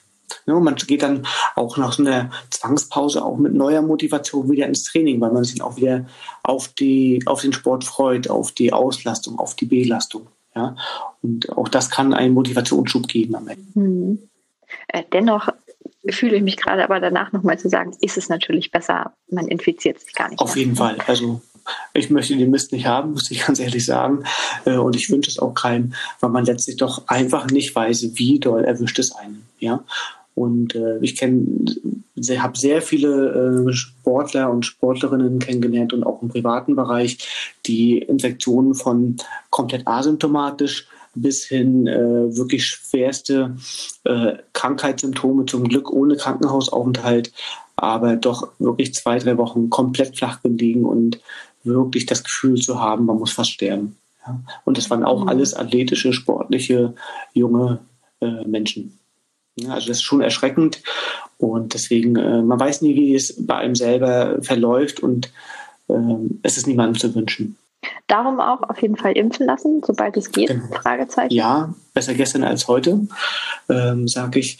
Ähm, denn die Impfung mit Corona ist letztlich das, was diese Pandemie durchbrechen wird. Das ist meine persönliche, aber auch medizinische Meinung. Ähm, der Impfstoff, den wir zur Verfügung haben, ist sehr wirksam. Wenn man das mal vergleicht mit äh, Impfungen, äh, dem Impfstoff für eine Influenza-Impfung, die so eine ähm, einen Impferfolg von 50 bis 60 Prozent liefert und wir mit der äh, Corona-19-Impfung 95, 95 Prozent haben, ist sie also deutlich effektiver und auch die Sorgen, die jetzt äh, viele Bürgerinnen haben, ähm, ist natürlich zum Teil berechtigt, weil jeder sich natürlich Sorgen macht, was jetzt passiert. Aber der Impfstoff selber ist äh, meiner Meinung nach doch recht sicher. Die der, der Prozess der Impfherstellung und auch der klinischen Studien ist letztlich äh, vergleichbar mit anderen Impfstoffen auch, nur dass er einfach deutlich zeitlich geraffter wurde, weil die ganzen bürokratischen Hürden auch verkürzt wurden zeitlich und weil viele der klinischen Studien parallel gelaufen sind und nicht wie es sonst üblich ist, dass man die einzelnen klinischen Studien mit großen Abständen nacheinander macht und was dann wirklich auch äh, Jahre an Zeit kostet. Das wurde jetzt deutlich gerafft und macht natürlich den Eindruck, äh, das wurde jetzt hier mal schnell auf den Markt geworfen. Und dem ist nicht der Fall. Von daher mhm. ähm, denke ich, sind diese Bedenken äh, unberechtigt. Und auch die Sorge, dass man sich durch die Impfung selbst infizieren kann, ähm, ist auch unberechtigt, weil das ist nicht möglich. Es ist kein aktiv virulentes äh, Partikel dort äh, in den Impfstoffen vorhanden. Mhm. Also ist somit auch als Sportler keinerlei Leistungsbeeinträchtigung zu erwarten. Also letztlich ist es so, dass es in der Literatur dazu jetzt noch keine aktuellen Daten gibt. Dafür findet die Impfung noch nicht lang genug statt. Ähm, letztlich ist es so, dass die Kurz Wirkung. Das heißt, äh, die Einschränkungen, die innerhalb weniger Tage nach der Impfung sein können, vergleichbar sind mit zum Beispiel einer Influenza-Impfung. Man hat lokale Reaktionen durch den äh, Immuneffekt, der dann auch in den Muskelzellen äh, stattfindet. Wir haben direkt nach der Impfung äh, leichte Nebenwirkungen, die bei Impfungen bekannt sind, weil wir ein bestimmtes Volumen in das Gewebe spritzen und damit auch eine Raumforderung haben, die entsprechend Druck und auch Schwellung und damit auch leichten Schmerz hervorrufen kann. Das ist halt ganz normal. Es kann in den ersten Tagen nach Impfung dazu kommen, dass man sich schwach fühlt, dass man äh, ein leichtes Fatigue-Syndrom, also Ermüdungssyndrom ähm, erfährt, kann sein, weil das Immunsystem ähm, hochfährt. Das kostet viel Energie für den Körper. Deswegen ist man häufig danach matt. Man ist häufig müde. Man kann auch mal ein leichtes Fieber bekommen. All das sind äh, gängige Reaktionen auf Impfungen. Und die sehen wir auch bei der Covid-19-Impfung. Langfristige äh, Einschränkungen, vor allem sportlicherseits, sind erstmal nicht dokumentiert und auch nicht unbedingt so zu erwarten.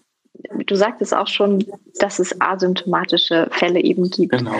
Ähm, ja, dann, dann kann man ja eigentlich, eigentlich muss ich ja dann derzeit ständig davon ausgehen, ich könnte gerade positiv sein und merke es gar nicht. Ne? Das ist eigentlich genau. für mich so ein ganz wesentlicher Punkt, gerade wo mhm. ich mich mhm. frage, dann, dann wäre es ja auch schon fahrlässig, laufen zu gehen oder Sport zu machen. Also letztlich ist es so, dass die komplett, also Menschen, bei denen das Coronavirus per Testung nachgewiesen wurde, ohne dass sie äh, eine jegliche Symptomatik hatten, ist nicht sehr häufig.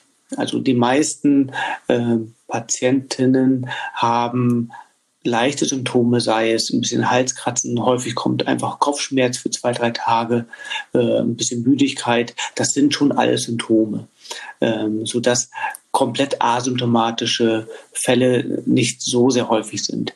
Und daher eigentlich der Appell oder auch einfach der, der Hinweis, gerade zu den jetzigen Zeiten doch ein bisschen mehr in sich hineinhören und sollte man leichte Erkältungssymptome verspüren, dass man die dann auch ernst nimmt und dann lieber mit dem Sport runterfährt oder auch mal zwei, drei Tage pausiert, um zu schauen, okay, ist das alles in Ordnung? Ist es jetzt wirklich nur mal in der Erkältungssaison äh, einfach mal ein Halskratzen gewesen äh, oder entwickelt sich da mehr? Wenn man sich ganz sicher sein möchte, dann einfach einen Schnelltest machen. Oder auch einen PCR-Test, mhm. um es wirklich auszuschließen.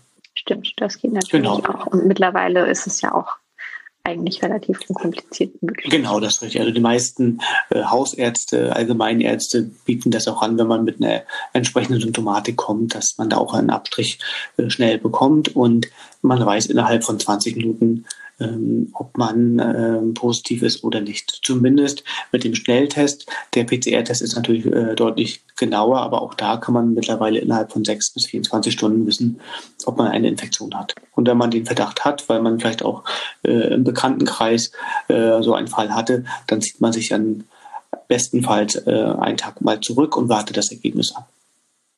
Wie, wie, das funktioniert, wissen wir alle. Das wurde jetzt medial doch sehr häufig auch ähm, ähm, vermittelt sozusagen. Und ich glaube, einen Tag zu Hause, das haben wir auch vorher schon mal gemacht, wenn wir mal keine Lust hatten, rauszugehen und einen Tag im Bett verbracht haben, weil es einfach so schön ist. Und haben eine Serie, äh, eine Serie auf Netflix oder ähnlichem angeschaut. Also das sollten wir jetzt auch hinkriegen. Das stimmt. Und das wäre auch so deine Handreichung, wie man, wie man dieser Zeiten optimal weiter trainieren kann während der Pandemie, wirklich ernsthaft in sich reinhören und dann gegebenenfalls auch beschriebene Maßnahmen ergreifen. Ja, genau. Also letztlich auch zu jetziger Zeit äh, empfehle ich schon, regelmäßig Sport zu machen. Man muss es, wenn man jetzt nicht wirklich leistungsorientiert ist, nicht übertreiben. Moderates Training, die ganz normalen äh, Verhaltensweisen, die man zu dieser Jahreszeit machen sollte, äh, beachten, dass man ähm, gut angekleidet ist, also dass man äh, sich nicht unterkühlt, dass man ausreichend isst und trinkt, auch nach dem Training, dass man auf ausreichende Vitamin- und Mineralstoffzufuhr achtet. Also die ganz normalen Sachen äh, kann man durchaus weitermachen, sollte man auch machen, weil letztlich ähm, schützt uns auch das vor äh, banalen Infektionen bis auch hin zu schweren Infektionen. Sollte man aber äh, Symptome bei sich feststellen, in sich hineinhören und merken, hm, irgendwie fühle ich mich doch etwas anders, dann lieber wirklich auf Nummer sicher gehen, sich, äh, den, äh, sich etwas zurückziehen, den Sport runterfahren und möglichst schnell auch einen Schnelltest oder einen PCR-Test durchzuführen. Denn was ich auch leider immer wieder feststelle, ist, dass man das auch dass man selbst infiziert sein könnte, auch gerne verdrängt wird und sagt, ja, ja, ich habe ja immer mal so ein bisschen Halskratzen, ich habe ja immer mal Kopfschmerzen äh, und ich kenne leider zu viele Fälle, die äh, Corona-positiv waren oder Covid-positiv waren bei nur leichten Symptomen. Also lieber einmal mehr testen und wenn man es sich leisten kann, auch ähm, den Test einfach bezahlen und dann auf Nummer sicher gehen. Und wenn es dann nur eine banale, leichte Erkältung ist, die dann wie gewohnt äh, auskurieren und dann kann man auch weiter mit seinem Training fortführen. Das wäre so meine Empfehlung. Das nehmen wir uns zu Herzen. Genau. Genau. Und ja, wie man motiviert bleiben kann, hast du eigentlich am Anfang auch schon ganz, äh, ganz schön ja. erläutert, indem es eben ja auch tolle Alternativen genau. gibt, die man derzeit. Also letztlich, ähm, so schlimm die ganze Corona-Situation ist, die Pandemie trifft alle äh, unterschiedlich stark, aber alle sind doch betroffen, birgt sie auch, wenn man einen offenen Geist hat, ganz neue Perspektiven, neue Möglichkeiten und auch viele Chancen. Und ein, ein positiver Effekt, den wir alle sehen können, ist, dass doch immer mehr Menschen äh, bereit sind, sich zu bewegen, um irgendwie einen Ausgleich zu finden zu der ganzen Geschichte. Man darf nicht mehr reisen, man darf viele Freizeitaktivitäten nicht mehr machen und die Leute suchen nach Möglichkeiten, ähm, ausgeglichen zu sein und auch einfach die Glücksgefühle, die Endorphine, die sie sich sonst vielleicht beim Shoppen geholt haben oder beim Kinobesuch haben, mhm. jetzt auf andere Art und Weise zu holen. Und man sieht vermehrt Läufer, das fing im Frühjahr doch ganz deutlich an, dass man immer mehr Läufer draußen gesehen hat. Ähm, man sieht, dass die Fahrradbranche boomt, weil sehr viele Leute auf das Fahrrad umgestiegen sind, zum einen, um sich zu bewegen, um kleine Ausflüge zu machen, zum anderen, um die öffentlichen Verkehrsmittel zu meiden, die ja doch ein großes Risiko der Infektion mit sich bringen. Äh, all das sind natürlich auch positive Effekte, die diese Pandemie mit sich bringt und die, denke ich, auch nachhalten wird.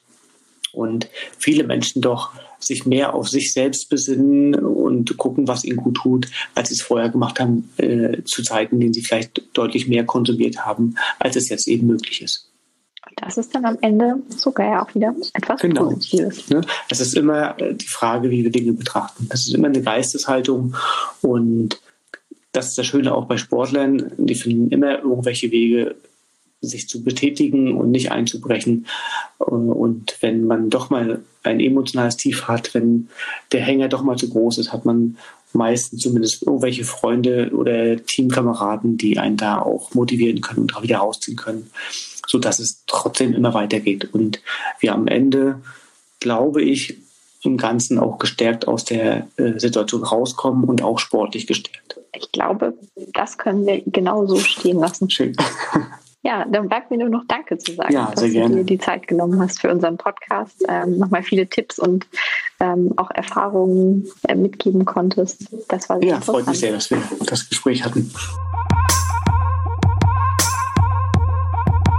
Ja, das also die Stimmen zweier Mediziner zur aktuellen Corona-Thematik, die sicher an ganz vielen Stellen Licht ins Dunkel bringen konnten, Fragen beantworten konnten, darauf bezogen, wie man sich jetzt als Läufer richtig verhalten kann. Klar, es bleibt auch ganz viel ungewiss, chaotisch und die Welt ist irgendwie auf den Kopf gestellt. Was man wohl aber auf jeden Fall festhalten kann, ist, dass wir weiterlaufen können, uns derzeit mehr Gedanken darum machen, wie wir das verantwortungsbewusst tun können, aber wir können weiterlaufen. Und das ist doch eine ziemlich gute Erkenntnis. Damit sind wir auch am Ende dieser Podcast-Folge und wünschen euch an dieser Stelle noch, dass ihr gesund und munter bleibt und das Laufen weiter genießen könnt. Bis zur nächsten Folge. Macht's gut.